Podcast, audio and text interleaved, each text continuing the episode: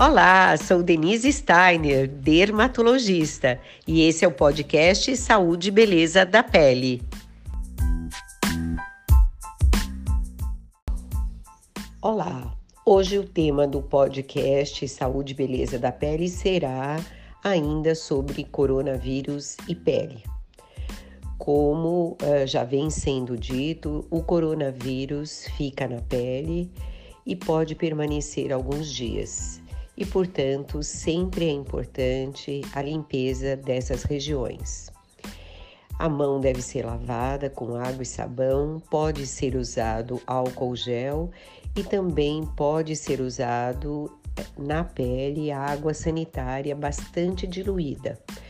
Para termos ideia disso, seria meio copinho de café 25 ml num litro d'água e, logicamente, a água sanitária é a última opção para a pele e é uma opção interessante para superfícies onde o vírus possa ficar.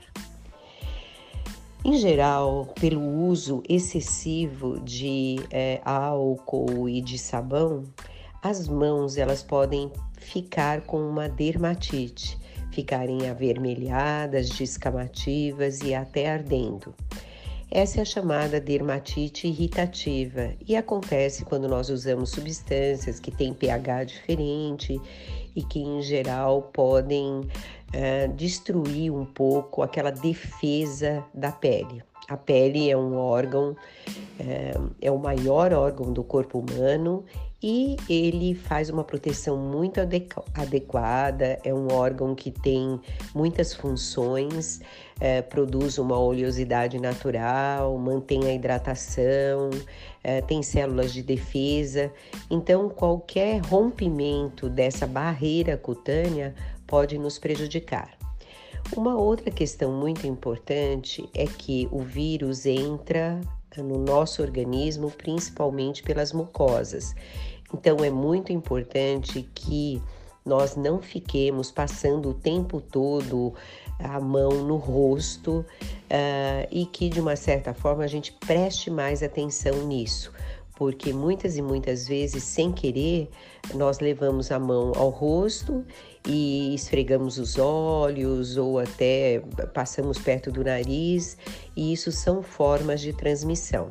Então, a mão deve ser lavada muitas vezes e o rosto pelo menos umas três vezes por dia e sempre haver uma atenção em especial relacionada a essa questão de levar a mão ao rosto. Uma outra questão que eu gostaria de comentar, é, nós temos ficado muito preocupados com o vírus e uma das questões dita é, sempre é de que o vírus ataca mais as pessoas idosas. Isso parece que já é, é, uma coisa muito certa e as estatísticas se mantêm realmente com uma letalidade maior nessa faixa etária de mais de 60 anos. Não se sabe explicar exatamente por quê, mas uma das questões que pode ser levantada é o desgaste do organismo e a inflamação que possa haver nesse organismo. Em geral, quando vamos envelhecendo, é, nós temos um desequilíbrio em relação a muitas reações químicas e há uma tendência geral de haver mais inflamação no nosso corpo, no nosso organismo, e essa inflamação favorece muitas questões. Você sabia, por exemplo, que a maior é, concentração de morbidade é, associada ao coronavírus é, está relacionada a doenças cardiovasculares.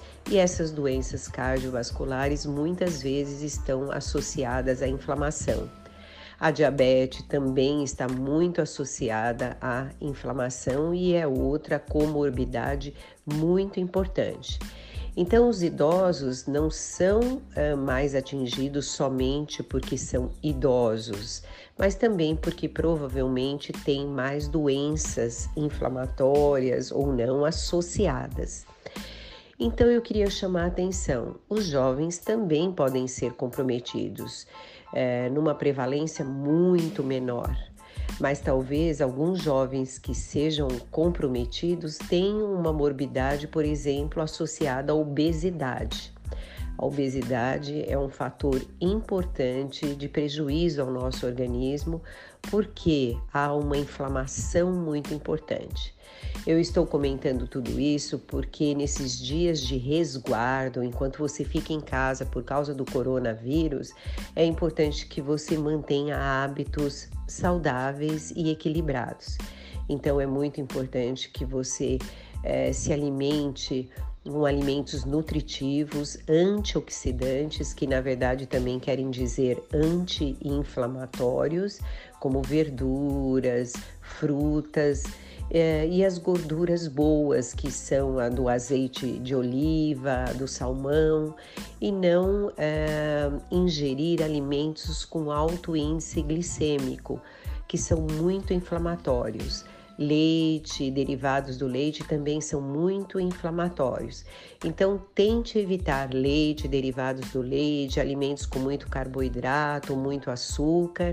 Mantenha uma dieta nutritiva, muita verdura, beba muita água para que seu organismo fique equilibrado e tenha menos inflamação. Isso também é uma questão muito importante da sua saúde para que você evite, então, eh, dentro do possível, eh, ter o coronavírus e ao mesmo tempo ser muito agredido por ele. Uma outra questão importante relacionada à pele é a relação com cabelos e também com os pelos da barba para os homens, porque na verdade os cabelos e os pelos retêm também muito esse vírus, ele fica nessa superfície. Então é importante, principalmente para as pessoas que saiam à rua, que tenham que trabalhar, é, que, se possível, utilizem uma touca, prendam o cabelo e também é importante que, no caso da barba, até se for possível, raspar essa barba nesse período. Mas se não, se você trabalha fora, está fora muito tempo, você quando chega em casa lave com água e sabão muito intensamente essa barba e enxague muito bem. Como eu disse, é importante também que a pele tenha uh, cuidados ela deve sempre ser hidratada e deve ser protegida. Hidratar é passar um creme uma vez por dia, tanto no rosto como no corpo, e nas mãos, se for possível, usar o hidratante toda vez que você lava. Isso vai manter a pele, como eu disse, mais íntegra, evitar inflamações. É importante entender que o vírus entra pela mucosa, mas ele entra também por uma pele machucada, inflamada. Ele entraria com mais facilidade. Então, os cuidados com a superfície cutânea devem ser permanentes. Uh, em outros episódios do podcast, nós iremos discutir também algumas doenças de pele, como a psoríase, que são doenças inflamatórias e que devem ser controladas. Você deve seguir a orientação do seu médico, porque, como eu já disse, a inflamação favorece muito um desgaste do organismo. Eu me despeço aqui, gostaria muito que você continuasse acompanhando o podcast Saúde e Beleza da Pele.